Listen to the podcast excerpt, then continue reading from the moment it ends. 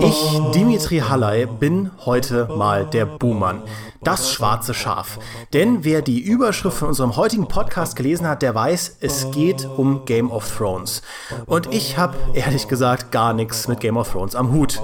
Erste Staffel habe ich gesehen, das erste Buch habe ich gelesen und dann nie weitergemacht. Aber hoffentlich biete ich damit zumindest eine frische Perspektive, denn mit an Bord sind heute zwei Kollegen, die Game of Thrones seit Jahren atmen und in die Muttermilch ihrer Kinder rühren werden. Der Stannis-Apologet Jochen Redinger. Hi. Und unsere Redaktionskalisi Maurice Weber. Ich weiß nicht, ob ich auf diese Ansprache reagieren sollte. Habe ich das jetzt schon falsch gemacht, Maurice? du hast mich als weibliche Pferdefürstin bezeichnet. Nee, dann habe ich ja alles richtig gemacht.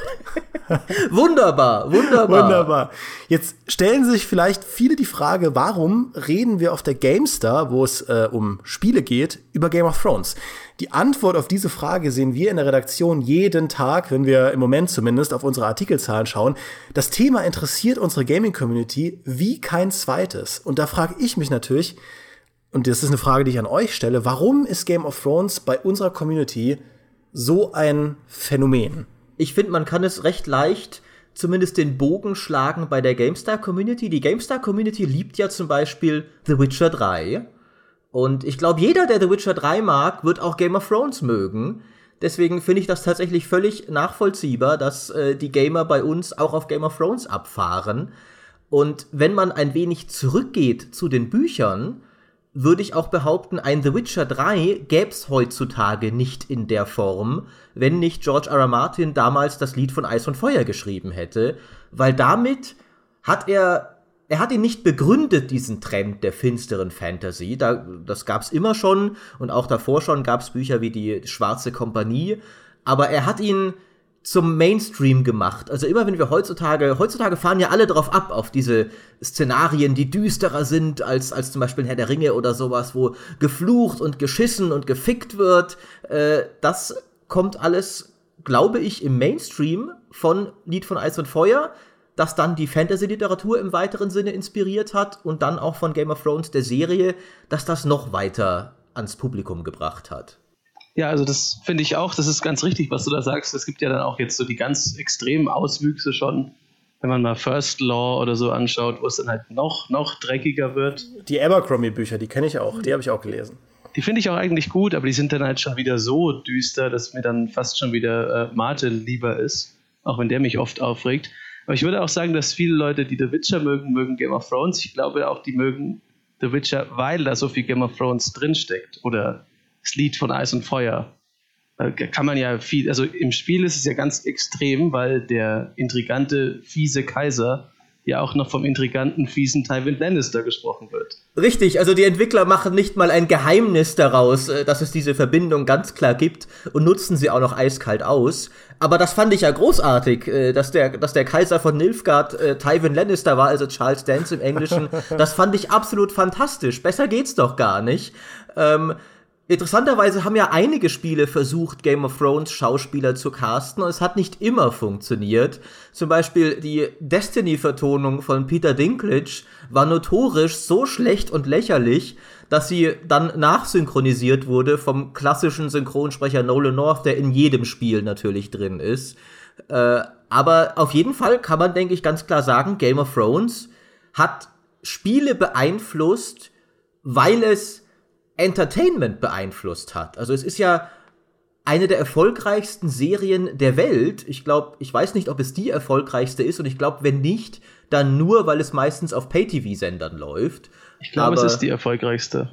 Das kann sogar sein. Also auf jeden Fall ist Game of Thrones ein solcher Entertainment-Behemoth, dass, glaube ich, es ganz natürlich ist, dass auch Spiele davon beeinflusst wurden. Was ich noch in den Raum werfen würde, warum ich glaube, dass es bei der Gamester Community ganz gut ankommt, unsere Community mag das Mittelalter. Und ihr habt ja schon gesagt, dass dieses reduzierte oder dieser reduzierte Fantasy-Stil von, von Game of Thrones, das Ganze wirkt ja über weite Strecken im Prinzip wie so eine alternative Historie, ja, und äh, wie so eine mittelalterliche Welt. Natürlich gibt es diese Fantasy-Elemente, aber das wirkt alles sehr, sehr wie das dreckige Mittelalter, das man ja auch in äh, vielen Filmen kennt. Und ich weiß, dass das halt unsere Community interessiert. Ja, die mögen ja auch in Mountain Blade und Kingdom Come Deliverance. Und ich glaube, so eine Serie gibt es einfach nicht oft. Ja, ich glaube, Jochen hat das von einer Weile auch mal gesagt, dass wir uns darüber unterhalten haben, dass, äh, dass so eine Art Geschichte, so eine Art Szenario, das findest du nicht oft. Und äh, das könnte ich mir auch vorstellen. Ganz bestimmt. Beziehungsweise man findet das nicht oft. Und dann, wenn man es doch mal außerhalb von Game of Thrones findet, dann interessiert es aber die Leute aus mir nicht ganz nachvollziehbaren Gründen nicht so stark. Es gibt ja zum Beispiel auch The Last Kingdom. Mhm. Da geht es um die, um die äh, Angelsachsen und äh, ihren Kampf gegen die Wikinger in England. Das ist ja auch spannend. Das ist tatsächlich Geschichte, natürlich mit ein bisschen fiktiven Einflüssen drin. Aber das, da fehlt dann halt irgendwas. Vielleicht ist es dann auch dieses ganz reduziert, dass es halt doch ein paar Drachen gibt. Ich kann es mir, wie gesagt, nicht ganz erklären. Aber es gibt ja immer noch viel zu wenige solche Serien. Aber siehst du, das könnte ich nämlich verstehen, ja. The Last Kingdom ist, finde ich, eine der besten Historien-Romanreihen überhaupt auf der Welt, ja. Und ähm, da gibt es ja jetzt auch bei Netflix, ich glaube, in der zweiten Staffel die, die Verfilmung. Gut, die ist natürlich jetzt nicht sehr, sehr viel jünger als Game of Thrones, aber das könnte ich verstehen, wenn alle darauf ab, abgehen. Aber das ist halt äh, wie so oft mit, mit den Hypes. Was ich halt auch verblüffend finde, ist, dass, wenn es wirklich die erfolgreichste Serie auf der Welt ist, also ich meine, wie viele Leute im Durchschnitt hätten sich vorher als Fans von der Art Fantasy verkauft. Ja? Also ich sehe so viele Leute mit Taschen von Game of Thrones, mit Game of Thrones Büchern in der Hand, wo du jetzt sage ich mal auf den ersten Blick, nie sagen würdest, das sind Nerds. Oder wo ich sagen würde, wenn ich denen vor einem Jahr, bevor sie das kannten oder so, erzählt hätte, ja, ich liebe voll Dark Fantasy und äh, einer meiner besten Freunde ist halt ein totaler Witcher-Fan, aber ich mag auch so voll viele düstere Fantasy-Geschichten, da hätten sie halt mit der Stirn gerunzelt. Aber Game of Thrones ist so ein Eigenphänomen geworden, dass es im Prinzip alle Vorurteile gegenüber äh, dem Genre entweder ausgehebelt hat oder bedeutungslos gemacht hat oder beides. Äh, ich finde das immer wieder verblüffend, welche Eigendynamiken sowas entwickeln kann. Und dass es mal nicht sowas ist wie Twilight, ja, oder 50, oder 50 Shades of Grey, wo man sich am Kopf kratzt und sagt, mhm. warum gewinnen immer die Bösen? Ja, diesmal ist es ja tatsächlich, zumindest sagt ihr das, ein qualitativ sehr hochwertiges Ding. Ja, aber was du da ansprichst, ist tatsächlich eine der Sachen, die ich an Game of Thrones so fantastisch finde. Ich habe ja damals schon, als Herr der Ringe rauskam und Fantasy zum ersten Mal wirklich zum Mainstream gemacht hat, also die Filme, habe ich gehofft, okay, jetzt kriegen wir haufenweise toller Fantasy-Filme danach, weil Hollywood erkennen wird, das lohnt sich, wenn man das gut macht, wird's richtig erfolgreich. Und dann haben sie gesagt, okay, adaptieren wir Aragon und wir machen es scheiße. ja, und danach das ist das so glorreich. Und danach ist das komplett wieder gestorben.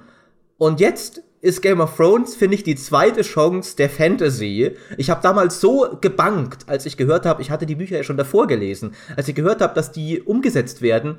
Lass es gut werden. Ich hätte mir nie träumen lassen, dass es so ein Erfolg wird. Aber ich finde es großartig, weil man jetzt mal zum Beispiel sieht, äh, die Witcher-Serie, die jetzt auf Netflix kommt. Ich bin mir ziemlich sicher, die gäb's nicht, wenn nicht Game of Thrones so erfolgreich wäre. Bin ja, mir ziemlich sicher, dass die äh, Autoren das Netflix-Dasein Game of Thrones haben will. Und ich muss hier noch mal kurz einhaken äh, und klarstellen, weil manche, glaube ich, äh, werden einhaken, dass ich äh, Witcher Unrecht getan habe, denn die Witcher-Bücher erschienen ja tatsächlich vor dem ersten Game of Thrones Buch. Das heißt, dass äh, der polnische Autor hat sich das vorher ausgedacht. Aber ich bleibe trotzdem dabei, dass ich glaube, dass die Witcher-Spiele Game of Thrones mindestens ebenso viel schulden. In der Art, dass die Art von Fantasy wieder so in ist und äh, dass sie so begehrt ist. Da haben die Witcher-Spiele auch dazu beigetragen. Aber ich glaube, dass, äh, dass das jetzt wieder so mainstreamig ist, liegt an Game of Thrones. Und ich hoffe halt, dass sich das halten wird, dass jetzt mal die die unausweichlichen Nachahmer, die jetzt kommen werden, dass die besser sind als Eragon damals war. Ähm, und es lässt sich ja auch ganz gut an. Auch eine andere großartige Fantasy-Buchserie, die jetzt zur Serie wird, ist die äh, Der Name des Windes. Ähm, eine mm. wunderbare Serie von Patrick Rothfuss. Die habe ich auch gelesen. Sehr gut, sehr gut. ähm, also, das ist tatsächlich ich glaube, deswegen, deswegen halte ich Game of Thrones als Fantasy-Fan für unglaublich bedeutsam, aber vielleicht sollten wir auch mal ein bisschen erstmal darauf eingehen, wie ist denn das überhaupt so erfolgreich geworden? Und warum haben überhaupt die Serienmacher, als sie nach einer guten, guten Vorlage gesucht haben, die sie umsetzen wollten, wie sind sie ausgerechnet auf diese Bücher gekommen? Was ist denn deren Reiz, dass es überhaupt das Zeug zu diesem Millionenphänomen hatte? Also ich würde sagen, der Reiz ist der größte davon, der jetzt im Lauf der Serie sich ein bisschen abnutzt, finde ich, aber er ist immer noch da, dass da jeder sterben kann. Weil das hast du tatsächlich im Herr der Ringe, gibt es natürlich Figuren, die sterben, wie jetzt König Theoden oder Boromir, aber das, das sind halt Nebencharaktere. Und wenn die sterben, dann ist es schlimm und vielleicht auch traurig, besonders für mich, weil ich immer ein Herz für Nebencharaktere habe. Und für aber noble Könige. Für noble Könige oder zumindest Königstreue. Ich bin da ja sehr notorisch, was das angeht.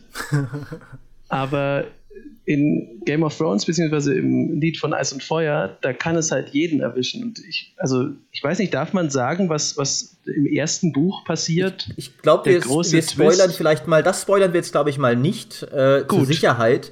Äh, denn vielleicht hört ja auch jemand zu, der sich äh, die ganze Zeit gefragt hat, was soll denn das alles mit Game of Thrones ja. und dem wir das jetzt erklären sollen. Aber im Allgemeinen kann man sagen, du, lieber Zuhörer, der du jetzt in diese Serie gehst, fühl dich nie zu sicher. Genau. Ich, hab, ich kann so viel sagen, ich wollte das Buch, für eine Woche lang habe ich es nicht weitergelesen. Ich habe mit mir gehadert, ob ich es überhaupt weiterlese. Weil ich das als Schlag gegen meine Integrität als nobler Leser empfunden habe.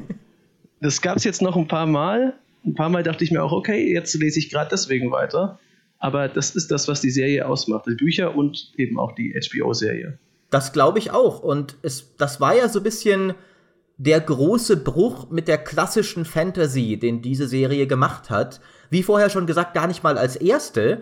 Aber es ist halt eine, ein Gegenentwurf zu dem, was sich jeder erstmal unter Fantasy vorstellt, was Herr der Ringe ist in den meisten Fällen.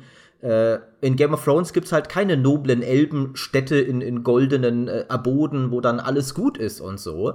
Und der Held gewinnt am Ende immer. Aber interessanterweise wurde das ja alles, Game of Thrones war zur Hälfte ein Gegenentwurf zu Herr der Ringe auch bewusst vom Autor, zur anderen Hälfte aber genau davon inspiriert.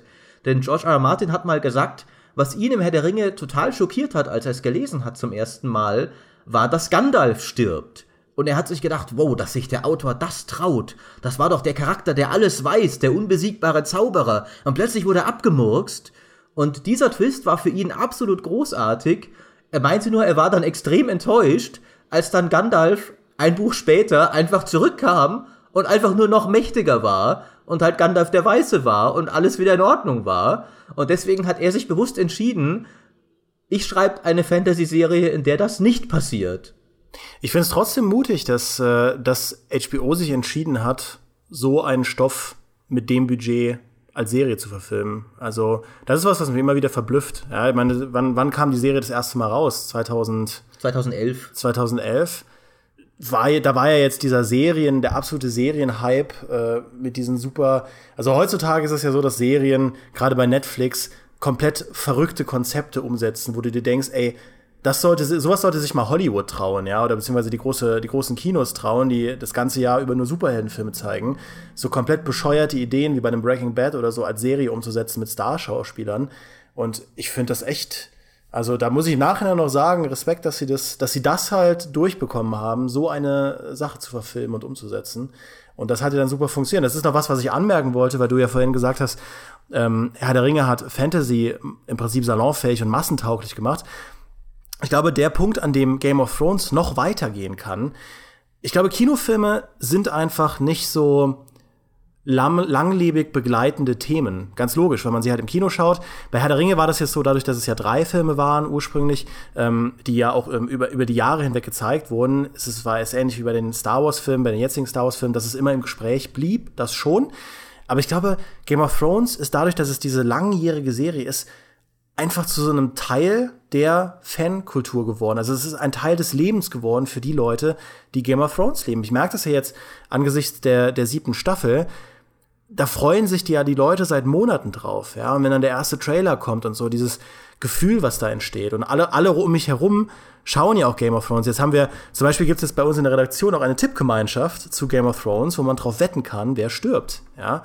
Ähm, und ich finde dieses langjährige Begleiten fast wie so ein Hobby. Das ist halt was, da kann sich Game of Thrones so tief im Leben, im Alltag der Menschen verankern, wie das Kinofilme ganz selten können. Ja, Kinofilme können zwar als Kultfilm im Gedächtnis bleiben, aber in dieser Aktivität, finde ich, hat Game of Thrones da so eine Sonderstellung. Das ist zumindest meine Wahrnehmung. Glaube ich auch. es ist ja auch so, ich finde das sehr interessant, was du vorher angesprochen hast, dass eben damals war Game of Thrones ja wirklich es ein Wagnis, eben so einen komplexen Stoff als Serienstory umzusetzen. Während wir heute, finde ich, an einem Punkt sind, wo ja die Serien das Kino fast schon überholt haben, was Storytelling angeht. Auf jeden also, Fall, ja. Sehr oft hört man, finde ich, von Leuten, mir geht's auch selber so, dass man die wirklich tiefen Stories eher in Serien sucht als in Filmen. Da sind die Netflix-Marvel-Serien und Netflix-Serien allgemein sind ein sehr gutes Beispiel dafür, aber HBO-Serien natürlich auch. Und äh, heutzutage denkt man sich auch oft eben, wenn darüber geredet wird, ob große Fantasy-Bücher eben zum Beispiel wie Name des Windes umgesetzt werden sollen, da denkt man sich eher, ja, als Serie wahrscheinlich, weil da kann man ihnen voll gerecht werden. Und ich glaube, das ist auch was, was Game of Thrones maßgeblich mit beeinflusst hat. Diese Wandlung in der Wahrnehmung, wo die besten Stories stattfinden. Nicht alleine, aber Game of Thrones war da schon mit bei den Vorreitern dabei, glaube ich. Die Serie hat ja eigentlich gar nicht mal so stark angefangen. Das ist ja das Bezaubernde eigentlich daran, weil in der ersten Staffel, wenn man jetzt nicht gerade viel politisches Ränkeschmieden mag, dann gibt es da eigentlich sonst nicht besonders viel. Es gibt ein paar Schwertkämpfe und es gibt nicht mal eine richtig große Schlacht. Und ich weiß noch, dass ich da davor saß und dann wird es ja so angeteasert, Schlacht, und dann ist es doch nicht, weil sie kein Budget hatten. Es hätte auch alles fürchterlich in die Hose gehen können, denn die großen Schlachten, die kommen ja dann erst, weil das Budget dann mehr wurde. Also insofern war das nicht nur ein Verdienst, sondern auch ein besonders mutiger Akt eigentlich. Gerade, dass man mit so einer ersten Staffel an die Leute rangeht. Und damit haben sie sich dann aber ja auch ihr, ihren Beinamen verdient, dass sie eben die Sopranos des Mittelalters sind. Die erste Staffel ist halt viel Gerede, viel Mafia-Clan-Getue. Aber ich meine, das mit den Sopranos ist ja eigentlich eine wunderbare, eine wunderbare Bezeichnung, ein wunderbares Epitheton, ja, weil Sopranos ja als eine der ersten Serien gilt, die dieses ähm, dieses Autorenniveau, das du vorhin skizziert hast, Maurice, losgetreten haben. Also diesen Anspruch, dass Serien auf einem Mainstream-tauglichen Level Geschichten erzählen, die trotzdem künstlerisch unheimlich anspruchsvoll sind. Und Game of Thrones hat das eben genommen, diesen Impuls, der ja schon viele Jahre vorher losgegangen ist, zehn Jahre vorher, ähm, und das eben auf eine Art und Weise umgesetzt, wie, wie sich das Serien vorher kaum getraut haben. Ja, ich meine, klar, es gab, es gibt Firefly, aber ähm, dass ausgerechnet Game of Thrones dann so erfolgreich geworden ist, das ist schon, ist schon eine Hausnummer. Und ich glaube, damit hat es äh, diesen, diesen Serientrend noch mal weiter aufgemacht für ganz andere Ideen. Ja? Und Netflix, das glaube ich schon, auch, auch, wenn man, auch wenn man Game of Thrones hier in Deutschland auf Netflix gar nicht schauen kann, aber ich glaube, Netflix ist ein, ein, ein Websender, der sehr profitiert von ja, von dieser Niveauhebung, die ja auch Game of Thrones mit auf den Weg gebracht hat, weil sie eben dem Kino damit äh, prima die Stirn bieten können. Glaube ich auch. Das Ironische daran ist ja, weil äh, Jochen das Budget angesprochen hat, der Autor der Bücher, George R. R. Martin, war ja auch mal Fernsehdrehbuchschreiber und hat irgendwann keinen Bock mehr drauf gehabt, weil sie ihm immer gesagt haben, ja George, das sind tolle Ideen, aber wir werden das niemals mit unserem Fernsehbudget umsetzen können. Und dann hat er Game of Thrones geschrieben, wo er sich gesagt hat, jetzt schreibe ich Bücher, da kann ich drauf scheißen, was für ein Budget ich habe. Da kann ich eine Schlacht nach der anderen und riesige Burgen und weite Landschaften und die Mauer und sowas. Und dann kommen diese armen Säcke, die das als, äh, die das dann doch wieder als Fernsehserie umsetzen wollen und äh, müssen dann doch wieder mit all dem Budget und sowas kämpfen. Und ich glaube also tatsächlich, wie Jochen sagt, ähm, wird ja sehr viel geredet in der, in der ersten Staffel, vor allem auch später noch. Also Game of Thrones ist ja wirklich tatsächlich eine Serie, die großen Schlachten sind auch später nicht das, worum sich alles dreht. Das ist äh, noch weniger als in Herr der Ringe Kinofilmen oder sowas. So, es geht schon sehr viel um äh, Charaktermomente, ob die jetzt auf einer Straße irgendwo stattfinden oder in einem Thronsaal oder sowas. Ähm, aber viele durchschnittliche Game of Thrones Szenen sind gar nicht so aufwendig ich finde, eine Leistung, die sie da einfach unglaublich gut geschafft haben, ist das Casting. Also Game of Thrones hat ja abgesehen von Sean Bean in der ersten Staffel relativ wenige große bekannte Stars gecastet, aber sie haben es geschafft. Und selbst die, die höchste Kunst, nämlich gute Kinderschauspieler zu finden, mm. meistern sie immer wieder enorm gut. Also wenn man sich Macy Williams in der ersten Staffel als Arya Stark anschaut oder später zum Beispiel Shireen Baratheon, die großartig gespielt war, herzerweichend gut und das ziehen sie bis zum Ende durch. Also Game of Thrones hat ich würde mal sagen, abgesehen von den Sand Snakes vielleicht, ja. sehr, sehr wenige schlechte Schauspieler. Vor allem Shireen. Ich kann ja sagen, dass das äh, ist meine Lieblingsfigur in der Serie, obwohl ich ihren Vater auch äh, vergöttere, könnte man fast sagen. Aber das ist so ein herzensgutes, kluges, belesenes Mädchen, wo man auch als erwachsener Mann sagen kann, in dieser ganzen mittelalterlichen Welt, damit kann ich mich identifizieren mit jemandem, der interessiert ist an den Leuten um sich herum und nicht jeden umbringen will und auch nicht so des vollkommen abgestumpft vom Krieg ist. Und da habe ich mich, das fand ich so schön, weil ich bin sonst auch immer bei Kinderschauspielern sehr skeptisch. Aber die war echt äh, mein Licht in der Dunkelheit, passend zu der Reloa-Thematik, die sich um sie dreht. Und wer sind die ja. Sand Snakes? Die Sand Snakes sind der große Fehltritt der Serie, wo sie hm, es Erzähl doch mal, Maurice. wo sie es tatsächlich geschafft haben, eine Storyline, die schon in den Büchern unsäglich war, zu nehmen und sie noch viel, viel schlechter zu machen.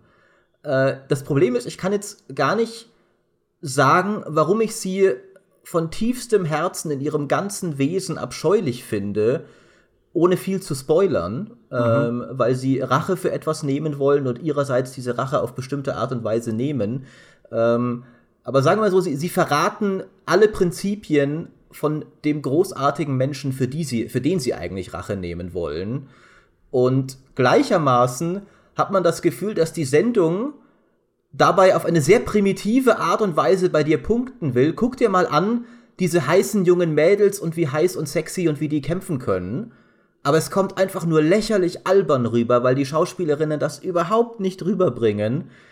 Und äh, das bringt uns vielleicht auch ein bisschen zum nächsten oft diskutierten Thema bei Game of Thrones, nämlich äh, all der Sex und all die Nacktheit und dergleichen. Der Serie wird ja oft vorgeworfen, dass sie einen Großteil ihres Reizes einfach auf sehr primitive Weise daraus zieht.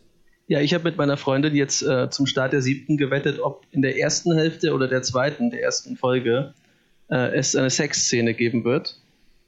Und ich kann jetzt nicht verraten, wie es ausging, aber wir machen die Wette immer bei der ersten Folge von der neuen Staffel. Und gerade in den ersten Staffeln konnte man eigentlich immer draufsetzen, dass es dann, wenn mal gerade nichts passiert, dann gibt es halt Sex. So hat sich das. Es ja. ist nicht immer so, aber es hat, fühlt sich manchmal so an. Aber was ich fragen kann, hat denn einer von euch beiden gewonnen? Äh, nein, wir haben beide verloren. Ah, okay. Also, es war. Also zum einen mussten wir uns dann äh, diplomatisch darauf einigen, dass, schon mal, dass wir was anderes nehmen, weil wir beide die gleiche Intuition hatten. Aber ja, wir haben beide verloren. Wie so oft in Game of Thrones. Es gibt es eigentlich nur Verlierer. ja. ja, also es ist ja tatsächlich so, dass die Serie wie du richtig sagst, vor allem wenn gerade nichts passiert, äh, gerade am Anfang oft versucht hat, das dann mit Sex zu überspielen. Zum Beispiel, daher kommt ja, dass die Exposition wird ja in dem Fall gern Sexposition genannt bei Game of Thrones, weil äh, sehr oft, wenn, wenn eine Figur einer anderen was Wichtiges zu erzählen hat, warum sollte sie das nicht äh, in einem heißen Bad mit der anderen Person tun? Oder in einem Bordell. Oder in einem Bordell. Ich fand tatsächlich also ich finde nicht, dass die Serie insgesamt äh, frauenerniedrigend ist, weil ich finde, äh, es gibt eigentlich kaum eine andere Serie, in der es auch so viele starke, gut gemachte und relevante weibliche Charaktere gibt und auch so diverse, jetzt von zehnjährigen Mädchen bis zu alten Großmüttern. Aber tatsächlich fand ich manchmal, dachte ich mir so ein wenig, ihr hättet das eigentlich gar nicht nötig gerade. Eure Plotline, eure Welt, eure Schauspieler ist interessant genug, dass ich auch weiter schauen würde, wenn ihr mir das gerade nicht in einem Bordell erzählen würdet. Zumal man ja, obwohl die Serie viel Zeit hat für ihre Geschichten, trotzdem, also jetzt in der siebten ist es ein bisschen anders und in der achten wird es ja nochmal dann ein bisschen verändert mit der, mit der Folgenlänge. Aber dann sitzt man manchmal als Zuschauer davor und denkt sich, okay, ihr habt 60 Minuten und es gibt so viele Charaktere, die wirklich politisch jetzt eine Rolle spielen warum muss ich mir jetzt sozusagen ein, ein Huren-Casting fünf Minuten lang in einem Bordell anschauen? Das ist für sich eine ganz witzige Szene, aber ich hätte doch auch jemand Wichtiges sehen können, der irgendwas Wichtiges tut und nicht einfach nur zwei nackte Frauen, die, das waren wunderschöne Frauen, aber fünf Minuten das oder eben die Sand Snakes oder was Wichtiges, dann würde ich lieber was Wichtiges anschauen. Aber siehst du, Maurice, äh, da, da hast du doch den Beweis dafür, dass The Witcher von Game of Thrones inspiriert wurde. Ja? da wird auch Sex eingesetzt als billiger äh, Aufmerksamkeitsfang, zumindest im ersten Witcher. Wir haben da ja schon drüber geredet in einer anderen Podcast-Folge. Das stimmt. Äh, und da gibt es die Parallelen ja schon. Brutale Gewalt, sehr viel Blut, sehr viel Sex. Das haben beide. Meine Theorie ist ja übrigens auch, ich glaube, die ist nicht haltbar, aber trotzdem, ich glaube, dass auch ein anderes Spiel, vielleicht etwas unbeabsichtigt von Game of Thrones, äh, profitiert hat, äh, nämlich Skyrim.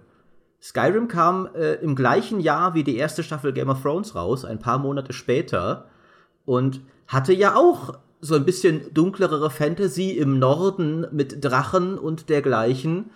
Das wird in dem Fall wahrscheinlich nicht Absicht gewesen sein, aber ich könnte mir vorstellen, dass Skyrim, sagen wir mal zumindest, dass es nicht ungünstig für das Spiel war, dass so manche Teile seines Szenarios gerade voll im Trend lagen dadurch. Also da kann ich dir nur zustimmen. Ja. Denke ich auch. Oder, oder es ist halt einfach Zufall, weil Blizzard niemanden braucht, äh, weil Bethesda niemanden braucht, der in Skyrim pusht. Das ist genau wie bei Fallout. Nee, das kann natürlich gut sein. Also ich glaube generell einfach dieser Trend äh, der Dark Fantasy, das ist so ein Synergieeffekt, von dem alle profitiert haben. Ich meine ja auch in Dragon Age Origins, das kam ja in dem Fall dann auch vor der Verfilmung von Game of Thrones raus, aber auch das funktioniert ja über so eine düsterere Welt, in der sehr viel Sex und sehr viel Blut auch eine große Rolle spielt, ohne dass ich Dark Fantasy darauf re äh, reduzieren möchte. Ähm, aber ja, das ist im Moment einfach das Ding. Ja, ist ja okay. Das ist ein ganz normaler Trend. Das hast du bei so vielen Sachen. Das hast du bei Comics genauso, dass nach so einer eher jungfräulichen Phase des Mainstreams dann so eine punkige Phase kommt, in der Grenzen ausgelotet werden. Und da sind wir halt beim Fantasy-Genre gerade. Zumindest äh, im Nicht-Buchbereich. Die Bücher sind natürlich äh, in ihren Trends schon viel, viel weiter. Da wurde ja schon viel, viel mehr begangen. Ja, aber gut. Äh, das hatten wir ja schon mit, mit Abercrombie, dieses, wo es dann ins absolute Extrem geht, wo man wirklich weiß, okay, hier ist gar niemand gut. Und wenn jemand auch nur so tut, als wäre er gut, dann wird er sofort grausam hingeschlachtet. Ja, oder dieses Prinz der Dunkelheit, das äh, Maurice mir mal empfohlen hat, da ist ja im Prinzip der, der Hauptcharakter aus der Ich-Perspektive ein vergewaltigendes Arschloch, äh, das man dann begleitet auf seiner Reise hin zu naja, er ist am Ende immer noch ein Arschloch. Also das, das geht dann halt noch einen Schritt weiter und gibt dir direkt einen Protagonisten und sagt dir, yo, also wenn du nicht ultra, also wenn du ein bisschen zart beseitigt bist, wirst du mit diesem Charakter niemals warm werden und wahrscheinlich auch ansonsten nicht. Ja, es ist einfach die Konstellation, die es dann spannend macht. Ja, der Prinz der Dunkelheit hat es, finde ich, dadurch geschafft, dass der Typ zwar absolut grässlich ist, er wird später auch noch ein bisschen vermenschlicht im zweiten und dritten Teil, aber er ist es auf so eine dreiste, coole Art und Weise, dass du trotzdem gerne mit ihm mitliest. Tatsächlich zeigt mir, hat Joe Abercrombie bei mir die Grenzen dieses Trends aufgezeigt, weil ich mir am Ende wirklich dachte, ja, okay, das ist jetzt irgendwie cool, dass das ganze Abenteuer komplett erbärmlich und sinnlos war und alles scheiße ist. Aber warum habe ich es dann eigentlich gelesen? Ich habe jetzt eigentlich keine Lust danach noch weitere Bücher in dieser Welt zu lesen, weil mir das zu sinnlos ist alles. Ich habe es getan, Maurice, und ja, es wird immer sinnloser, aber die Charaktere werden auch immer besser. Also, wenn das ja. jemand mal lesen will. Das fand ich auch, ja. Die Charaktere von, von äh, der Abercrombie-Trilogie, die sind wirklich super. Ich hoffe ja immer noch, dass die Story fortgesetzt wird. Also sie wurde ja fortgesetzt durch diverse Spin-offs und ich glaube, es gibt jetzt sogar noch mal ein neues Buch. Aber ich will halt, dass die Figuren aus dieser ersten Trilogie, dass die ihre Fortsetzung bekommen. Äh, aber die fand ich zum Beispiel super, weil mir die Charaktere gefallen haben. Und das ist, ähm, das ist auch was, da können wir ja mal drüber reden, warum ich mit Game of Thrones nie warm geworden bin. Da wollte ich als nächstes drauf kommen, tatsächlich, ja. Also ich will erst einen Grund vorausschicken, ja, über den man nicht groß diskutieren kann. Und ähm, das ist, wenn man in einer Gaming-Redaktion arbeitet, ist es verflucht schwierig, wenn man nicht von vornherein die erste Folge schaut, äh, da durchzukommen, ohne gespoilert zu werden. Ja, und wir haben in der Redaktion einige Kollegen, die wirklich gut darin sind zu spoilern, ja, und das auch äh, von, von Anfang an im Prinzip getan haben. und der Gipfel war dann, dass, und ich nenne da Namen, dass der Kollege Valentin Aschenbrenner, ja, von IGN, einen Artikel geschrieben hat, einen Spoiler-Artikel für IGN mit den besten Toten in Game of Thrones.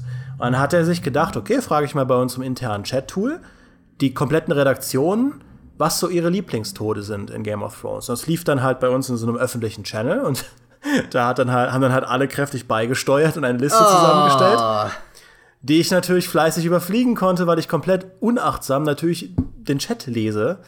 Und damit war es dann auch geschehen. Ja, damit war es geschehen. Das war jetzt äh, beileibe nicht der erste Spoiler, den ich mitbekommen habe, aber äh, das war nochmal schön zusammengefasst, falls ich auch irgendwas vergessen hatte, wusste ich dann schon pünktlich zur fünften oder sechsten Staffel nochmal, wer alles schon gestorben ist und wer ähm, auf die Nuss bekommen hat. Und das ist natürlich äh, schon, äh, sage ich mal, ein Grund, der mich davon abhält, das jetzt nochmal weiterzuschauen. Aber was mich damals davon abgehalten hat, weiterzugucken, waren tatsächlich die Charaktere, weil ich in der ersten Staffel äh, und auch im ersten Buch niemanden so wirklich ins Herz geschlossen habe, auf eine Art und Weise, dass ich unbedingt wissen wollte, wie es weitergeht. Ich fand zum Beispiel Tyrion, der, äh, so heißt der, der äh, Kleine, ne? Ja, ja Tyrion, der Zwerg. Genau, der Zwerg. Den fand ich klasse. Den fand ich in der Serie klasse. Ich meine, Peter Dinklage als Schauspieler muss man ja nicht drüber reden. Ähm, der ist super, aber der war halt in der ersten Staffel auch nur so am Rand. Und was ich so mitbekommen habe, ändert sich das auch nicht groß.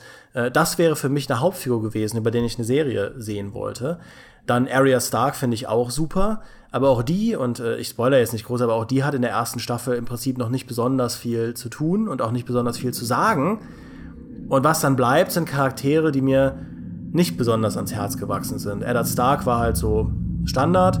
Und der, der, der Sohn, der Erstgeborene von ihm, war nicht besonders interessant. Und auch Jon Snow muss halt in seinem Character Arc erst sehr lange auf den Weg gebracht werden. Ähm, und da bleibt halt nicht viel. Und die Lannisters, die ja scheinbar in späteren Staffeln wichtiger werden, die sind auch alle unsympathisch. Ähm, und dieser der kleine Sohn, der Joffrey, der ist ja der Gipfel, der Gipfel der Unsympathen. Und dann stand ich am Ende da und dachte mir, ja, irgendwie dafür, dass halt in vielen Folgen auch gar nicht so viel passiert und auch sehr viel geredet wird, finde ich die alle nicht so interessant. Ja? Ähm, und das hat mich dann davon abgehalten. Ich, ich glaube euch, also ich glaube wirklich jedem, der mir sagt, Game of Thrones wird später noch, nimmt richtig Fahrt auf und das lohnt sich, da dran zu bleiben. Aber mir ist es wirklich schwer gefallen, weil diese Folgen auch so lange dauern. Und dann, und dann saß ich halt da mit dem ersten Buch-Intus und der ersten Staffel-Intus und wusste auch nicht so recht, womit mache ich jetzt weiter, weil Buch und Serie, hm, und dann habe ich mir das zweite Buch gekauft und dann in die zweite Staffel kurz reingeschaut. Also, aber irgendwie hat sich das dann verlaufen, weil mir einfach die Gründe gefehlt haben, weiterzumachen.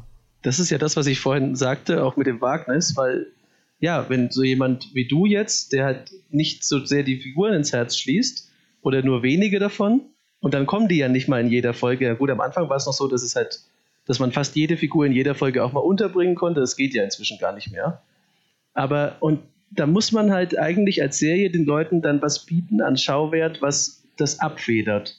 Und wenn man jetzt sagt, ich mag Joffrey und seine ganze Bagage nicht, dann möchte ich halt sehen, wie irgendwelche Ritter irgendwelche Bauern niedertrampeln oder sowas. Das würde ich natürlich niemals sehen wollen, aber äh, man möchte halt was geboten bekommen. Und ich kann dich da voll verstehen. Ich habe auch ganz viele Freunde von mir, haben nach der ersten Staffel, die haben die nicht geguckt, und hat nur so ein paar Ausschnitte, die man halt sieht, irgendwie dann Facebook oder auf YouTube gibt es ja auch immer Clips. Und die waren nicht, überhaupt nicht mal begeistert, das anzufangen, bis man sie geprügelt hat. Und die meisten haben dann, sind dann dabei geblieben, aber ich kann jeden mit vollem Herzen verstehen, der sagt, ah ja, also das ist halt so Mittelalterzeug. Gerade weil die erste Staffel auch noch relativ eindeutig gut und böse hat, du hast da die sehr noblen Starks und die sehr bösen Lannisters. Das ändert sich dann erst später, finde ich, wenn dann auch interessantere Charaktere kommen oder einfach mehr Charaktere, damit ein viel größeres Spektrum abgedeckt ist. Ja, und dann hört man gleichzeitig so Dinge. Man, man sieht ja am Anfang der allerersten Folge schon diese ähm, White Walker. Äh, ich entschuldige mich übrigens, falls ich hier irgendwelche Dinge falsch sage. Ich weiß wirklich nicht viel über Game of Thrones, aber man sieht halt diese super starken Wesen. Und dann hörst du halt von, von Bekannten, ja, also bei den Büchern, das ist jetzt auch schon ein Weilchen her, aber bei den Büchern warten wir jetzt immer noch drauf, dass die äh, eine größere Rolle spielen. Also äh, da wurde mir halt auch immer gesagt, der, ähm, der Martin braucht sehr, sehr, sehr, sehr lange, um einen Sack wieder vernünftig zuzumachen. Oh ja, oh ja. Und ähm, ja gut, wenn ihr mir dazu stimmt, das ist halt auch was, was ich, was ich dann schwierig finde, weil ich bin prinzipiell niemand, der ähm, von der Idee angelockt wird, dass es zu einer Geschichte schon acht Bücher gibt oder sechs Bücher oder sonst irgendwas. Ich brauche brauch kein Fantasy-Epos, das zwangsläufig drei Bände hat, wenn es einen knackig, richtig gut geschriebenen Band gibt. Ich mag das durchaus, aber ich muss es nicht immer haben. Und wenn es dann heißt, okay, du hast da jetzt so viele Bücher, durch die du dich durcharbeiten kannst, mit einer sehr ausführlichen Lore, wo man sich dann die ganzen Adelshäuser reinarbeiten kann und so, aber erwarte jetzt nicht, dass diese Plotpoints der ersten, der erst, des ersten Buchs am Ende des, weiß ich nicht, vierten, fünften, dass die dann schon zu einem Ende geführt werden oder so. Das geht da immer noch weiter. Da, also das, das wirft einem da schon so ein bisschen äh, äh, den Schraubenschlüssel zwischen die Beine, ja, wenn man da enthusiastisch ist. Und ja, das hat mich immer davon abgehalten. Also es ist halt eine Kombination aus Gründen. Also ich glaube tatsächlich, äh, da ist schon was dran, was äh, du und was ja auch Jochen gesagt haben, dass Game of Thrones eine Weile braucht, um wirklich in die Gänge zu kommen, zum einen, und zum anderen auch sein, sein wahres Gesicht zu zeigen. Ich meine, es, es gibt am Ende der ersten Folge eigentlich gibt's schon ein, einen Paukenschlag, äh, der dir zeigt, okay, hier wird mit harten Bandagen gespielt, aber so richtig weißt du es ja eigentlich erst mit dem großen, fetten Twist am Ende der ersten Staffel. Mhm. Und es gibt manche Storylines, nicht alle, aber manche, die davor sogar recht gewöhnlich erscheinen. Zum Beispiel die von Jon Snow ist, finde ich, am Anfang ziemlich klischeehaft. So dieser, ja. dieser junge Held, der sich da jetzt beweisen muss und so. Der Bastardsohn. Genau, der Bastardsohn, der, der äh, auf, auf seinen eigenen Füßen stehen will und sich seinen eigenen Namen machen will. Ähm, tatsächlich finde ich schon, dass es aber auch von Anfang an einige Charaktere gibt, die die Serie tragen. Du hast tatsächlich meine beiden Lieblinge hast du auch angeführt, nämlich äh, Tyrion und Arya. Die finde ich fantastisch. Ähm, und ansonsten gibt es auch immer Figuren. Ich kann Figuren auch mögen, ohne dass ich sie mag. In dem Sinne. Also zum Beispiel, äh, ich habe große Freude daran, am Hofe das Ränkespiel zwischen Littlefinger und Varys mir einfach anzuschauen. Obwohl keiner von den beiden sympathisch ist, aber ich schaue ihnen trotzdem gerne dabei zu, Arschlöcher zu sein und äh, finde einfach ähm, grundsätzlich das mittelalterliche Spiel um Macht interessant. Deswegen hat mich die Serie von Anfang an dadurch mit reingezogen. Ähm, aber es ist tatsächlich schon auch so, dass so manche Fan-Favorite-Charaktere erst in, in den späteren Staffeln auftauchen oder ihre relevanten Storylines bekommen. Also zum Beispiel Jamie Lannister, bis der dir sympathisch wird, und er wird ja tatsächlich auch gerade in den Büchern überraschend sympathisch, wenn man bedenkt, was er am Anfang alles macht. Äh, das dauert aber eine ganze Weile. Also da ist schon was dran. Und gerade wenn man auf ein bisschen, also wenn man jetzt auf, so wie ich, auf die eher etwas ausgefallenen Nebencharaktere steht, da muss man halt auch schon ein bisschen warten, bis da was kommt. Weil wie gesagt, am Anfang ist es halt eine ganze gute Familie gegen eine ganze schlechte Familie. Und da gibt es natürlich ein paar coole Nebencharaktere. Ich finde zum Beispiel, Varys ist für mich überhaupt nicht unsympathisch, weil der, also ich, ich mag halt Ränkeschmiede. ich mag auch Littlefinger, auch wenn ich weiß, dass man dem nicht trauen sollte, nie. Aber gerade später, wenn dann, also wenn dann meine Charaktere mal kommen, dann, dann lasse ich mich auch auf die Serie ein und dann, dann, dann mache ich es nicht ganz so wie du, Maurice, dass ich mir halt denke, ja, der ist in seiner Rolle gut oder der, der Marco von Nerdkultur, der kann das ja auch der kann dir super darlegen, wieso was für die Serie gut funktioniert oder wieso etwas in der Rolle funktioniert. Aber so schaue ich die Serie gar nicht. Da mache ich es dann wie mein, äh, wie mein Held Dennis und das ist halt klar eingeteilt. Es gibt Figuren, die möchte ich in jeder Folge leiden sehen. und es gibt andere Figuren, oder ich möchte sie gar nicht sehen, das passiert auch. Und dann gibt es andere Figuren, da möchte ich halt gegen jede Vernunft und also gegen all meinen Verstand, der mir sagt, das ist Game of Thrones, so wird es nicht laufen, möchte ich, dass sie einfach nur Erfolg haben. Und wenn man sich darauf einlässt, dann macht es auch, finde ich, viel mehr Spaß. Man kann es natürlich auch ein bisschen differenzierter machen. Ich schaue mir auch gern dazu danach noch Sachen an und ich gucke auch mit einem wachen Auge auf die Szenen. Aber wenn man sich einfach mal reinwirft für ein Adelshaus, da hat man dann noch mehr Spaß dran, würde ich jetzt einfach mal behaupten. Weil man dann auch einen Grund hat zu kämpfen, sozusagen. Wenn man einen Banner hat, unter dem man sich versammeln kann, mit anderen, in meinem Fall sind es wenige, aber dann macht es noch mehr Spaß. Ja, so war ich ja nie, dass ich dann irgendwie da groß äh, für ein Haus besonders bin oder sowas. Tatsächlich hast du recht, dass das Varys vielleicht gar nicht das beste Beispiel war, weil der empuppt sich ja tatsächlich am Ende als anständiger, als man zunächst denkt.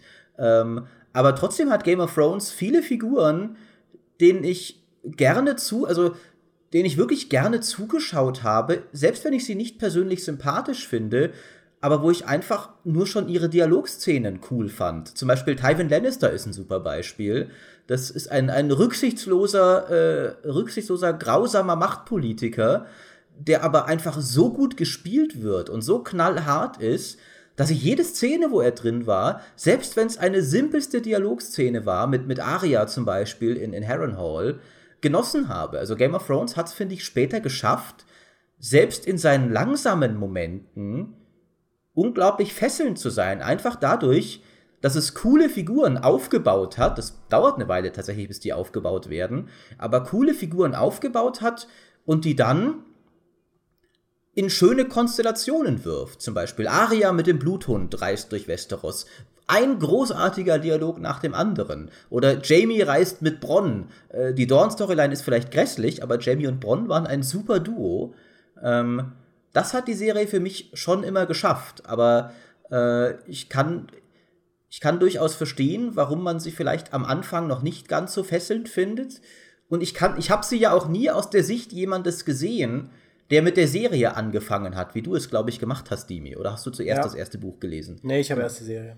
Bei mir war es immer so, dass ich schon davor lange Buchfan war. Das heißt, für mich waren diese Charaktere schon aufgebaut.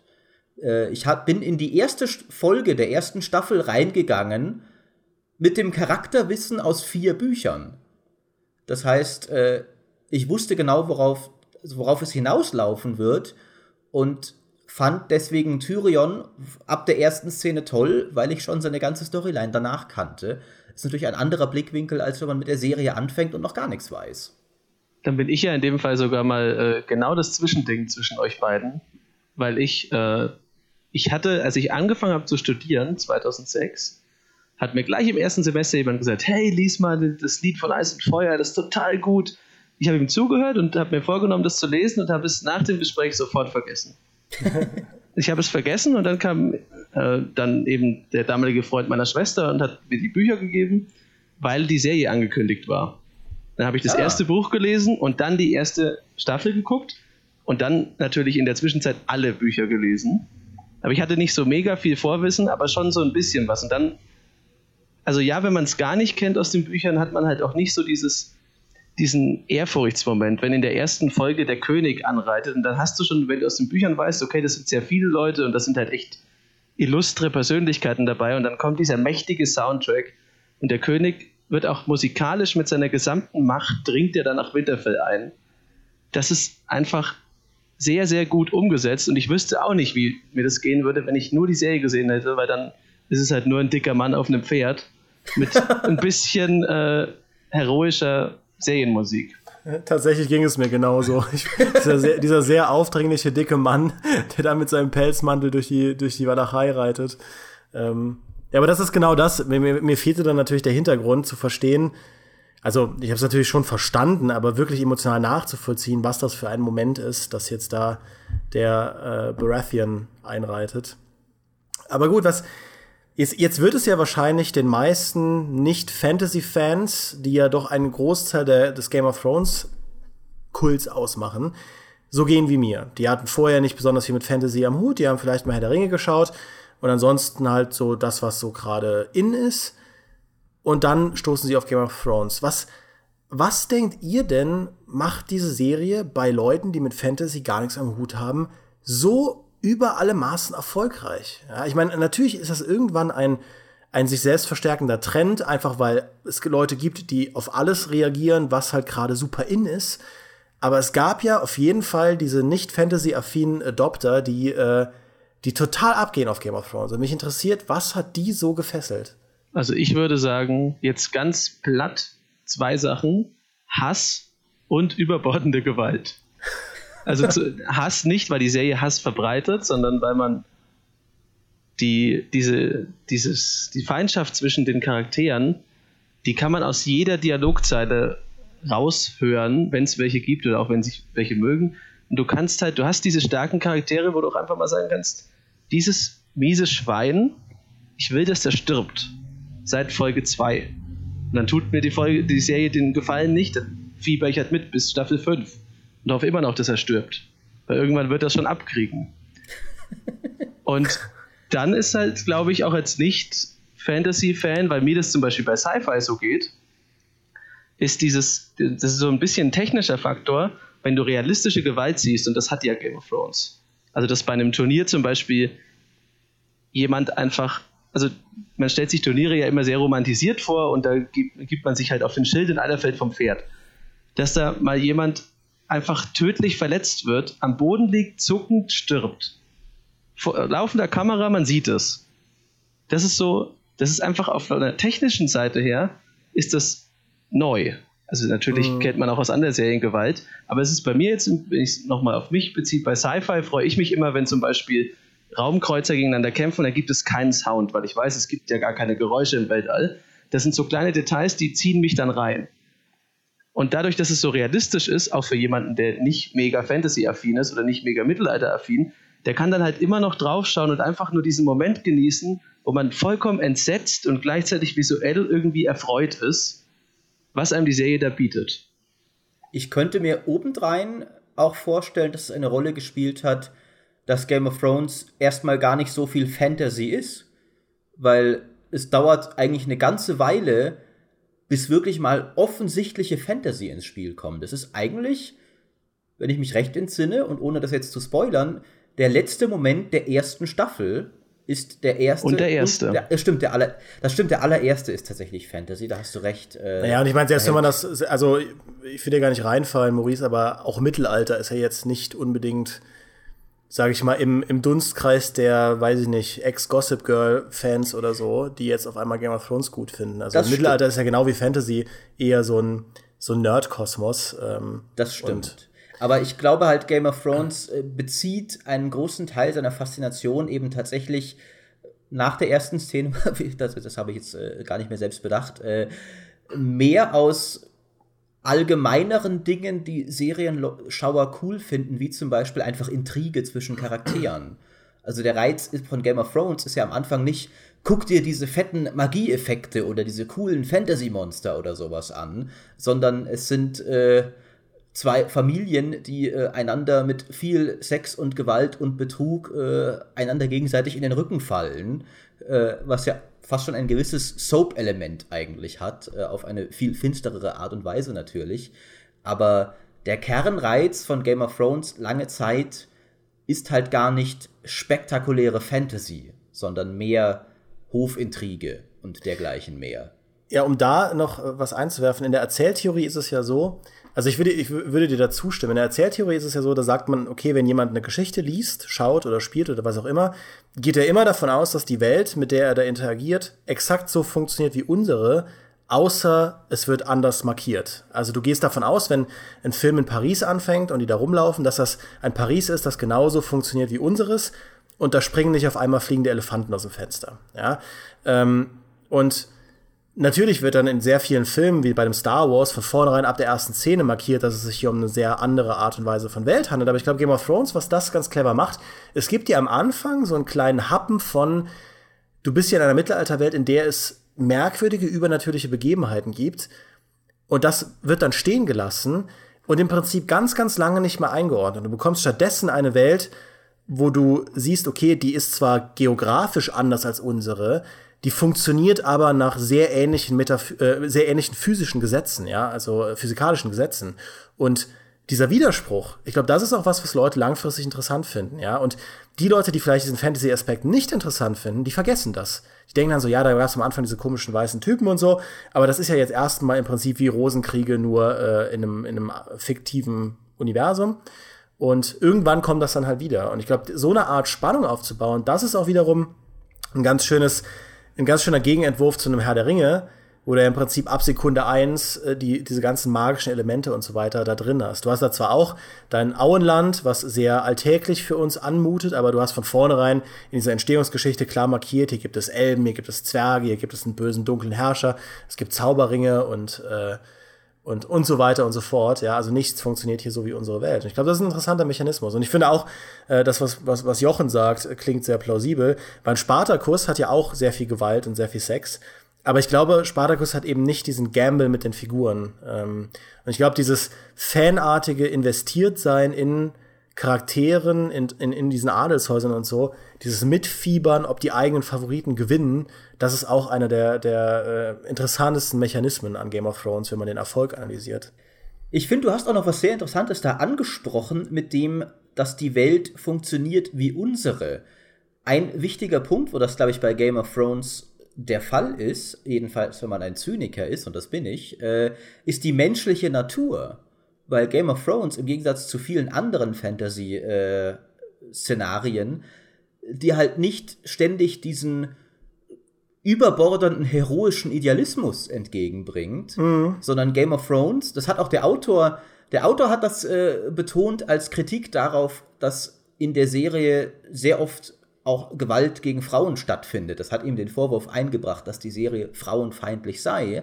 Aber er hat halt gesagt, in der Geschichte der Menschheit gab es keinen Krieg ohne Vergewaltigungen. Also war er der Meinung, es wäre unehrlich und unfair, das nicht auch in einer Fantasy-Welt so zu zeigen. Das ist jetzt das finsterste Beispiel, aber allgemein versucht Game of Thrones schon darzustellen, dass halt dass es halt auch viel Schlechtes in der Natur des Menschen gibt, dass in einem solchen Szenario halt auch viel Gewalt, viel Betrug stattfinden würde, dass die Guten eben nicht immer automatisch gewinnen, dass viele Leute dann doch alle nur auf ihren eigenen Vorteil aus sind. Auf der anderen Seite auch wiederum, dass Leute auf unterschiedlichen Seiten stehen können und beide sehr gute Gründe dafür haben können, ohne dass einer davon dann böse ist und der andere gut. Finde ich, sieht man ganz gut bei den Starks und den Lannisters. Zum Beispiel bei, bei Tyrion steht natürlich auf Seite der Lannisters, weil er ein Lannister ist, aber er ist ja kein schlechter Mensch eigentlich und äh, ist auch nicht schuld an dem Krieg, der ausbricht. Und, aber andererseits haben die Starks guten Grund zu denken, dass Tyrion ihr Feind ist und sie ihn erledigen sollten. Und ich glaube, da hat Game of Thrones diesen, äh, also diesen erzähltheoretischen Aspekt sehr gut eingefangen, dass es äh, von dem, wie es die Charaktere darstellt, keine Fantasy-Welt ist. Und es hat für jeden wieder eine Identifikationsfigur damit geschaffen, weil es ist halt eine realistische Welt und je, also die, nur die verrücktesten Leute würden wahrscheinlich davon ausgehen, dass sie zu 150 Prozent ein strahlender Paladin sind oder eine äh, sehr, sehr böse Hexe. Und dann kann man halt in der realistischen Welt, wo man weiß, wie die funktioniert, zumindest grob, weil das macht ja auch die Serie aus, dass man, wenn dann mal so ein, so ein Schlag ins Gesicht kommt, der beruht darauf, dass man auch als Zuschauer gedacht hat, wieso passiert es jetzt? So sind doch die Regeln gar nicht.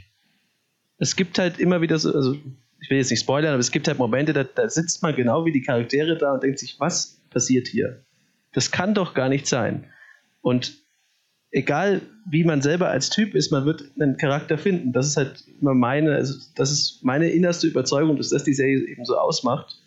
Weil für mich ist es der, der halt nicht so, der nicht sehr nachgiebige Stannis, der gleichzeitig sehr gerecht ist. Ich kann jeden verstehen, der sagt, dass er auf der Seite von Daenerys ist, weil die halt sehr, sehr modern ist für so eine Mittelalterwelt.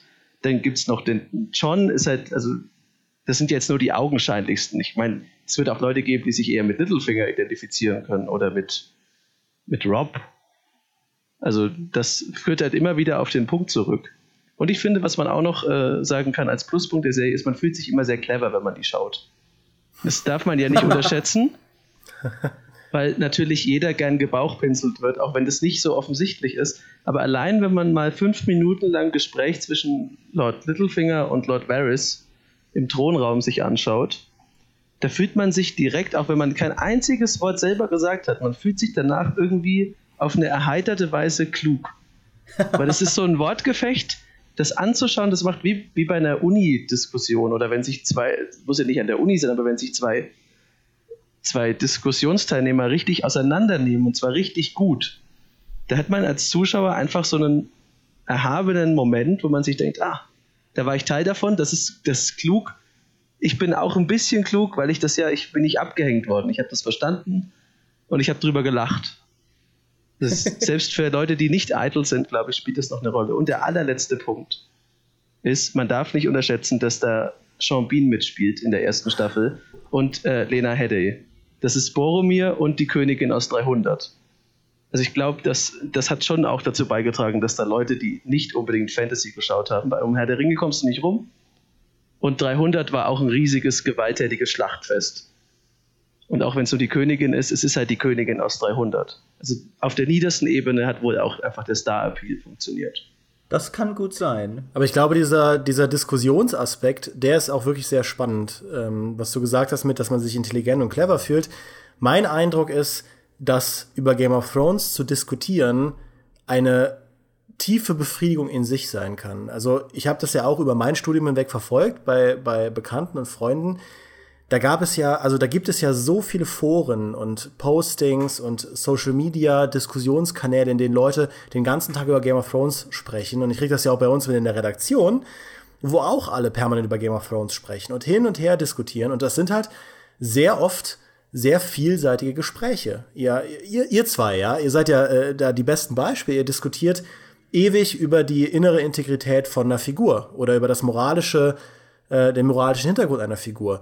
Oder man redet darüber, was halt als nächstes in der Handlung passiert. Also ich glaube, Game of Thrones, gerade dadurch, dass es so smart und so vielschichtig ist, ähm, schafft so ein Diskussions- und Debattenvolumen, dass es einfach langfristig im Gespräch bleibt. Und ähm, auch im nächsten Schritt, äh, diese, diese Regelüberschreitungen, die du angesprochen hast, Jochen, auch das ist halt sehr wichtig, dass du im Prinzip oft auch nicht vorhersagen kannst, was passiert, egal wie viel du diskutiert hast. Und dann gibt es vielleicht diese ein, zwei Fantheorien, die dann recht haben, die fühlen sich dann super. Das befeuert dann wiederum diese Fantheorien, aber alle anderen beschäftigen sich halt nur um, umso aktiver mit dieser ganzen Serie. Und was ich vorhin auch gesagt habe zu dieser Grenzüberschreitung mit dem Beispiel von Paris, ja, dass da keine Elefanten durchs Fenster fliegen, das also du, du rechnest nur so lange nicht damit, bis es dann passiert. Ja, hier dieses, äh, dieser neue Harry Potter-Film, die fantastische Tierwesen, ist ja ein gutes Beispiel dafür. Da wird das ja sehr früh eingeführt.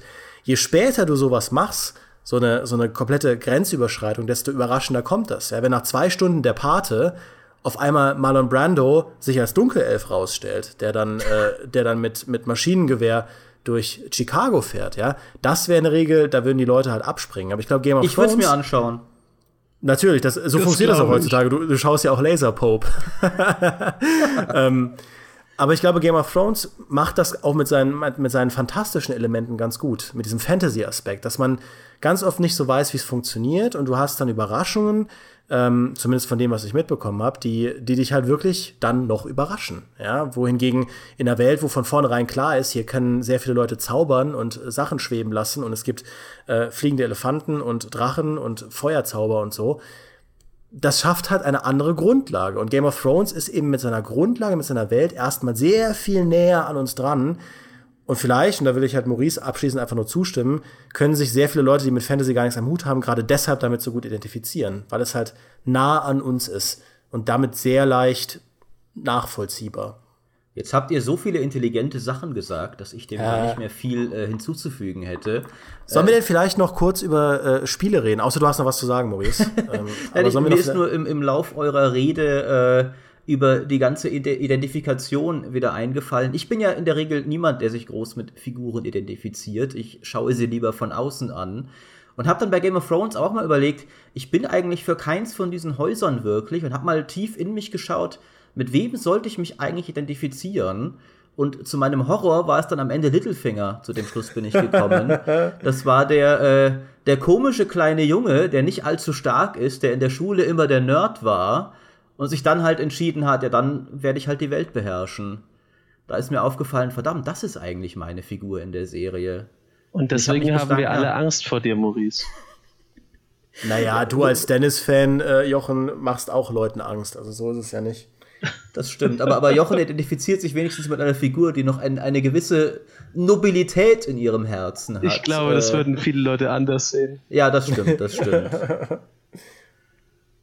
Ja, genau, also worauf ich über, äh, noch eingehen wollte, weil wir ja äh, dieses Game-Dings da bei uns im Namen haben von der GameStar, sind einfach die Game of Thrones Spiele. Weil ich natürlich jemand bin, ich bleibe an den Sachen dran, ja, und an, als ich mit Game of Thrones als Serie nicht warm werden konnte, habe ich mir gedacht, ha, dann versuche ich das doch mit den Spielen. Da gibt es doch von Telltale diese schöne Game of Thrones äh, Staffel, zocke ich die mal, nur um dann halt zu merken, dass man die Serie gesehen haben muss, um zu verstehen, was in dem Spiel abgeht. Und ja, leider. damit war es dann wieder durch. Aber ähm, scheinbar verpasst man da an der Gaming-Front ja gar nicht so viel. Also die Game of Thrones Telltale-Serie scheint ja doch so ein bisschen der Leuchtturm an Qualität zu sein in einem äh, Pool aus weniger tollen Spielumsetzungen. Ist das richtig? Also Game of Thrones hat da bei allem, was es geleistet hat für das Entertainment, äh, für die Entertainment-Welt im Allgemeinen, es hat noch nicht diesen Status von Herr der Ringe oder Star Wars erreicht, dass seine Lizenzspielumsetzungen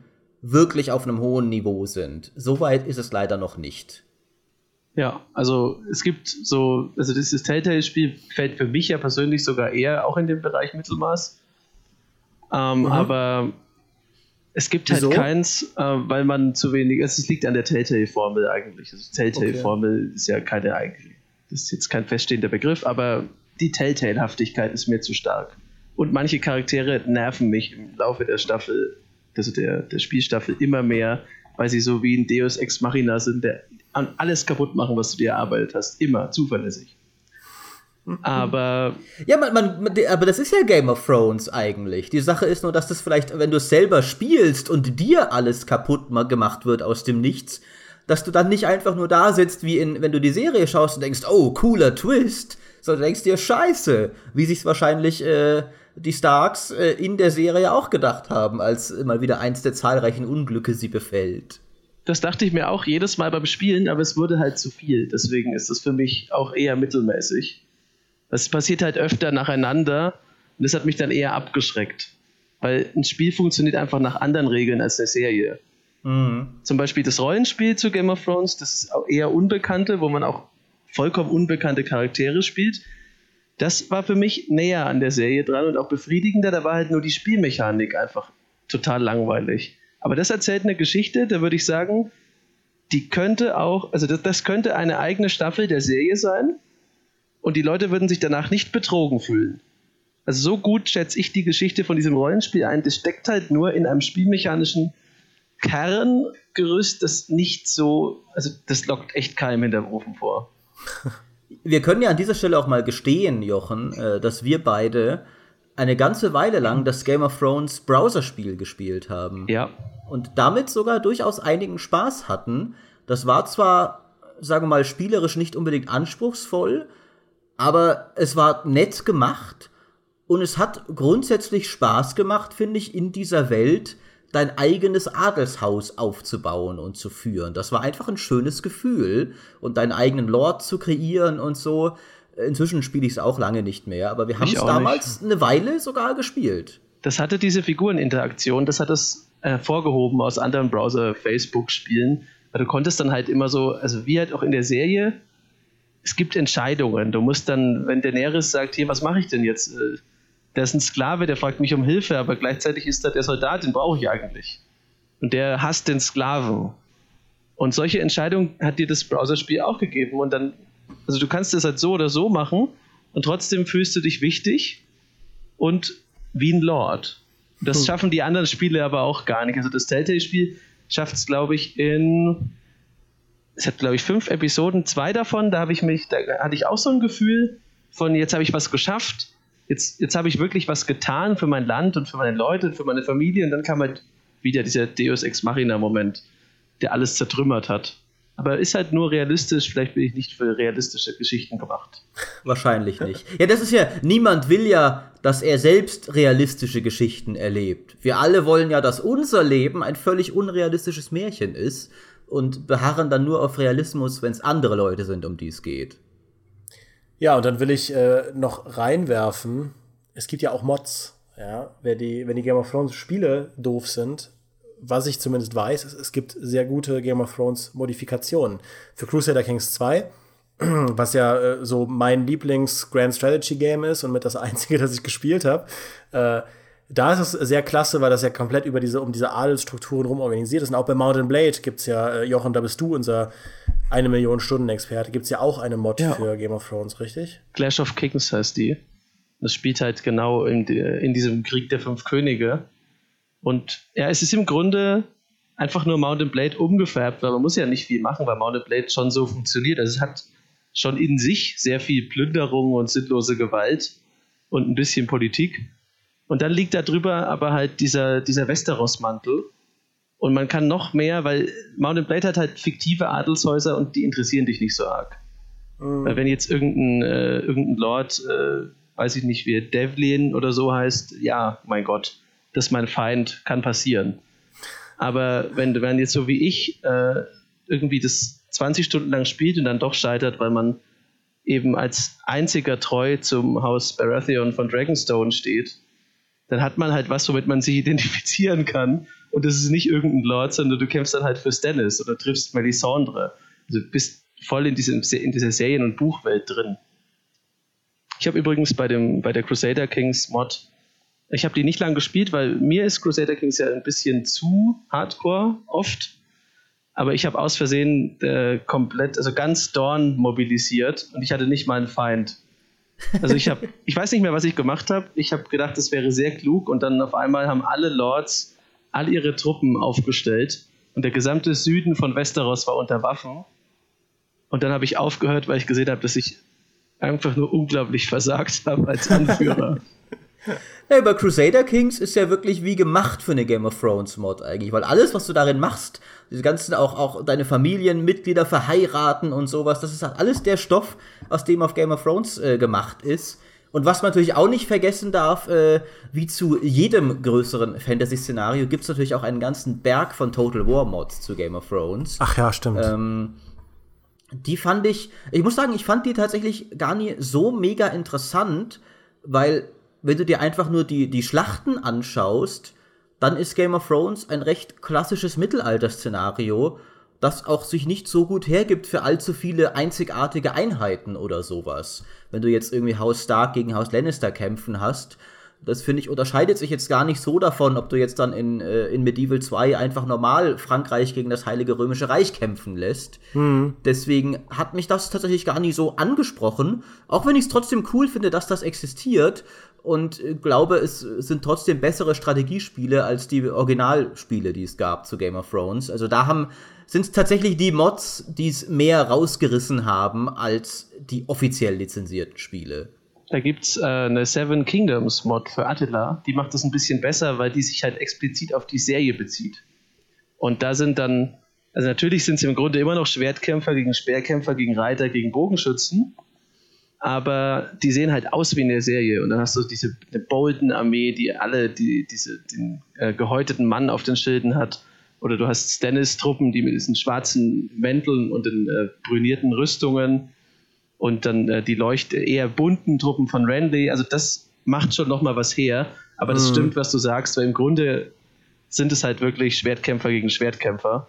Wenn man das Politische nicht dazu hat, was halt viele von den Total War Mods nicht haben, weil die Kampagne sehr schwer umzusetzen ist, dann ist es wenig Game of Thrones, nur Optik. Ja, aber das ist doch eine, ein sehr schöner Schlussgedanke, dass äh, die Fans Game of Thrones nehmen und im Prinzip die besten Spiele damit programmieren. Kann man so sagen. Das stimmt, das stimmt. Wie es ja durchaus sehr oft der Fall ist eigentlich. Äh, es braucht wirklich eine sehr langlebige Franchise, wie eben Herr der Ringe oder Star Wars, dass auch mal offiziell wirklich hochwertige Spiele rauskommen. Äh, dann äh, zum Abschluss, Dimi, haben wir dich jetzt überzeugt? Wirst du dir Game of Thrones nochmal anschauen? Nee. okay, wir müssen nochmal aufnehmen. Das, das war alles eine Zeitverschwendung. Äh, so läuft das nicht. Das hatten wir anders abgemacht, die Ja, äh, Jochen, wir müssen uns nochmal andere Argumente äh, zurechtlegen. Äh, nein, und dann, nein, dann nein. Äh, versuchen wir das nochmal. Nein, ich bin ja, äh, ich war ja schon, ich bin schon seit einer Weile am überlegen, ob ich mir das alles mal geben soll, in einem ruhigen Moment. Ähm, was würdet ihr mir denn empfehlen? Soll ich die Bücher lesen oder soll ich die Serie schauen? Oh, das ist eine schwierige Frage. Ich würde sagen, schau die Serie inzwischen. Also wenn du ja. einfach nur abends mal nach der Arbeit dich unterhalten willst und zwar gut unterhalten, schau die Serie an. Du kannst mhm. die Bücher ja immer noch lesen, weil das letzte Buch immer noch nicht draußen ist. Und das also vorletzte das, auch nicht. Er arbeitet ja. gerade am sechsten von sieben. Äh, also die, Sache ist, äh, die Sache ist, dass meiner Meinung nach tatsächlich, ich bin ein riesiger Fan der Bücher, gerade am Anfang gewesen, aber die Bücher haben sehr abgenommen in Qualität mit Band 4 und 5. Also wirklich rapide, meiner Meinung nach. Und die Serie an manchen Stellen auch, weil es ein bisschen unausweichlich war, dass sie halt auch einfach schlechtere Stories als Vorlage hat. Aber ich finde insgesamt weniger. Deswegen mhm. tatsächlich, obwohl ich mit den Büchern angefangen habe und jahrelanger Fan davon bin und es für eine der besten Fantasy-Serien halte überhaupt insgesamt, freue ich mich inzwischen mehr auf eine neue Staffel der Serie als auf das äh, sechste Buch. Was auch daran liegen mag, dass ich weiß, die Staffeln kommen einigermaßen im Jahresrhythmus raus und das Buch, wer weiß, wann das hier erscheinen wird. Äh, aber ich finde tatsächlich, dass es aktuell nicht verwerflich wäre, sagen wir mal, als Fan äh, auch einfach mit der Serie anzufangen. Gut, das ist doch mal eine Ansage. Wobei ich sagen muss, an deiner Stelle, ich bin so spoilersensibel, ich könnt, kann voll nachvollziehen, dass du jetzt auch keinen Bock mehr drauf hast, wo du die ganzen Tode und sowas schon kennst, das wird's mir, glaube ich, auch kaputt machen. Naja, ich meine, es ist dann schon wieder spannend zu sehen, ob ich einen Ankerpunkt finde, jenseits dieser Spoiler, äh, der die Serie für mich interessant oder weiterhin spannend macht. Ja, ob es vielleicht die Welt ist oder die Charaktere, die dann überleben oder was auch immer. Ähm, das ist halt was, was ich dann rausfinden will, aber ich habe es tatsächlich mal vor, mir das alles mal zu geben. Weil ja, sogar mein, sogar mein Mitbewohner, der ja ähm, eigentlich weniger Nerd ist als ich, hat alle Staffeln gesehen. Also ich fühle mich da wirklich wie dieser eine Typ, der kein Star Wars geguckt hat. Ja, das, äh, und, und dieser Mensch wollte ich nie in meinem Leben sein. Diesen Menschen würdest du, wenn du ihn auf einer Party triffst, verachten. Ja, direkt eine Schlägerei anfangen, ja, du kennst genau. mich. Ja. Richtig. Vielleicht als kleinen äh, Anreiz noch, Dimi. Ich habe mhm. ja, ich habe die Bücher alle gelesen und äh, kannte die Tode auch und die schlimmen Sachen. Und aus meiner eigenen Warte heraus, ich saß trotzdem in fast jeder Staffel mindestens einmal da und habe eine komplette Szene lang nicht geatmet vor Schock und Ehrfurcht. Ich mir dachte, mhm. was, was, ich weiß, was da passiert, aber das kann doch nicht wahr sein.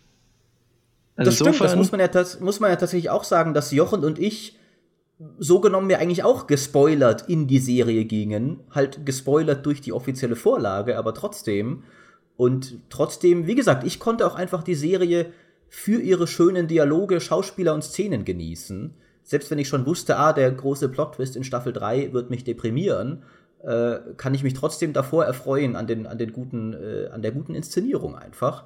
Von daher, vielleicht besteht ja noch Hoffnung, dass es dir gefällt. Äh, ich würde sagen, äh, damit kommen wir allmählich zum Schluss. Ich will davor noch ähm, eine Tradition weiterführen, die wir ja haben, nämlich Kommentare vorlesen. In dem Fall ist es leider ein Kommentar äh, für die äh, von der letzten Plus-Folge, in der keiner von uns dreien dabei war. Da ging es ja um äh, Wertungssysteme. Das heißt, ich lese jetzt hier ein Lob für Kollegen in Absentia quasi vor. Aber es ist trotzdem sehr schön. Von Maximus 444.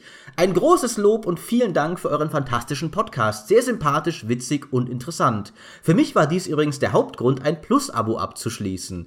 Das Angebot der GameStar hat sich meiner Meinung nach in den letzten Jahren kontinuierlich deutlich gesteigert. Man spürt die Freude und Leidenschaft eurer Redakteure. Bestes Beispiel das Gedicht zu Witcher 3 von Michael Graf. Ich möchte gar nicht wissen, wie viel Zeit darin geflossen ist. Ich weiß es, zu viel und auch nach Feierabend noch. Der Kollege Graf ist ein tapferer Mensch. Ich bedanke mich für diesen, äh, im Namen von äh, den Kollegen Klinge, Lehnhardt und Graf für dieses schöne Lob. Und äh, nächstes Mal natürlich hoffe ich mal, dass wieder Lob für uns dabei ist, hier uns drei, denn ich finde, wir machen hier ja auch einen ganz erstklassigen Job. Müssen wir äh, halt dichten. Ja, müssten wir halt dichten, das stimmt. Das haben wir jetzt ein bisschen verpennt. Äh, ich bedanke mich auf jeden Fall äh, bei euch beiden für den äh, wunderschönen Podcast, wie so oft. Äh, Dimi als altgedienter Weggefährte und es war eine große Freude, auch Jochen mal dabei zu haben. Ich hoffe, gerne mal wieder. Ja. Immer gern. Ich kann über viele Sachen reden, ich habe da oft nur extreme Positionen. Aber das macht ja, das ist ja der Stoff von interessanten Podcasts. Von daher hoffen wir, dass wir dich bald wieder willkommen heißen können. Habt ihr noch Schlussworte, bevor wir uns von den lieben Zuhörern verabschieden? Ähm, was ich noch sagen kann, ich habe mir die Folge anstrengender vorgestellt, weil ich normalerweise nicht eine Stunde in einen Talk gehe, ohne Ahnung zu haben, worüber ich rede. Äh, aber ich finde, das haben wir doch ganz, ganz organisch gefüllt. Ich konnte zumindest ein paar Mal was einwerfen. Ähm, und es ist trotzdem immer spannend für mich, aus einer externen Perspektive solche Phänomene zu betrachten. Also ab und zu ist es eben auch mal gerade aus der externen Perspektive spannend, solche Phänomene, Phänomene zu betrachten, die so viele Leute auf so eine eingehende Art und Weise äh, faszinieren. Und was ich vorhin angesprochen habe, mit, mit äh, im Gegensatz zu Twilight und Fifty Shades of Grey, auch wenn ich selbst kein Teil des Game of Thrones Kosmos bin, finde ich es natürlich fantastisch, dass so eine nerdige Serie so eine Resonanz da draußen erzielt. Und ich hoffe einfach, dass das jetzt auch im Fall der Witcher-Serie Früchte tragen wird. Oh ja. Äh, unabhängig davon, ob ich mit Game of Thrones jemals warm werden werde, dass es dann doch vielleicht die Kinder von Game of Thrones sind, mit denen ich dann was anfange. Das klingt jetzt sehr komisch, mit denen ich dann warm werde, auf jeden Fall. ich finde, es klingt völlig nachvollziehbar und äh, sinnvoll. Ja, und ich kann vielleicht noch äh, sagen, dass ich wirklich hoffe, dass am Ende auch mal ein paar gute Spiele dabei rauskommen weil ich nicht nur immer Mods zu tollen popkulturellen Phänomenen spielen will, sondern auch mal schön professionell gemachte Geschichten, die nicht spielmechanisch ins Unterirdische absacken. Ich möchte einfach mal ein gutes Game of Thrones Spiel haben. Das unterschreibe ich. Da würde ich mich dir auch voll anschließen. Es gibt ja auch noch Hoffnung, denn die Franchise soll ja danach durch Spin-offs noch weiter am Leben gehalten werden. Man muss wird schauen müssen, wie gut die sind, aber wenn wir Glück haben, hat Game of Thrones noch eine recht lange Lebensdauer und auch die zwei Bücher stehen ja noch aus. Das heißt, irgendein findiger Entwickler da draußen hätte noch gut Zeit, ein richtig tolles Spiel dazu zu entwickeln. Ehrlich gesagt, wundert's mich, dass es noch nicht viel Besseres dazu gibt, weil so ein Phänomen wie diese Serie ist, muss doch jedem klar sein, dass ein Spiel dazu sich gut verkaufen würde, wenn es richtig gescheit gemacht mal wäre. Also, ich wünsche mir halt sowas. Mir fehlt das Knights of the Old Republic oder sowas äh, von Game of Thrones. Also setzt doch mal jemanden wie BioWare dran und äh, lasst sie äh, Game of Thrones machen. Ein Action-Shooter im Game of Thrones-Universum, Maurice. Du bist grässlich. Von BioWare. Mit einer Armbrust. Oh, wie, das, das wäre der neunte Zirkel der Hölle für Maurice Weber. Es wäre so wundervoll. Ja. Ich glaube, das würde dafür sorgen, dass Maurice vollständig eintaucht in seine Littlefinger-Persona und dann alles brennen lässt. Alles. Tatsächlich hat ja äh, Bethesda anscheinend mal abgelehnt, ein Game of Thrones Spiel zu machen. Also sie hätten sogar Lust gehabt, weil sie alle Fans davon sind, aber dann haben sie sich stattdessen entschieden, äh, Skyrim zu machen und waren eher der Meinung, äh, dass das für sie besser ist. Aber sie wurden tatsächlich von den Leuten von George R. R. Martin angesprochen, darauf mal ein Game of Thrones, also ein Ice and Fire Spiel zu machen. Vielleicht. Ja, Skyrim, Skyrim war ja dann ja nicht die schlechteste alternative nee. Entscheidung. Das stimmt. Und wie wir ja vorher besprochen haben, hat sogar gewisse Gemeinsamkeiten, aber trotzdem ein wenig schade. Auch wenn es ähm, anscheinend äh, Gerüchte gibt, dass trotzdem äh, Bethesda gerade wieder verhandelt mit HBO um ein Game of Thrones Serienspiel. Damals waren ja die Verhandlungen noch über die Bücher. Das heißt, äh, drücken wir die Daumen. Ich glaube, mit dieser Hoffnung können wir ganz gut äh, in den äh, Podcast Feierabend sozusagen gehen. Und äh, ja, äh, wir sind optimistisch, ein wenig zumindest. Ein bisschen. Und, und wenn nicht, dann sind wir zumindest hoffnungsvoll. äh, ich bedanke mich fürs Zuhören und erneut bei meinen äh, beiden äh, Mitpodcastern. Und wir sehen uns hoffentlich beim nächsten Mal in der Folge, die dann wieder äh, offiziell für alle verfügbar ist. Tschüss. Ciao.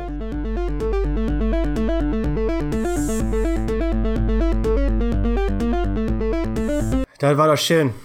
Ja, fand ich auch.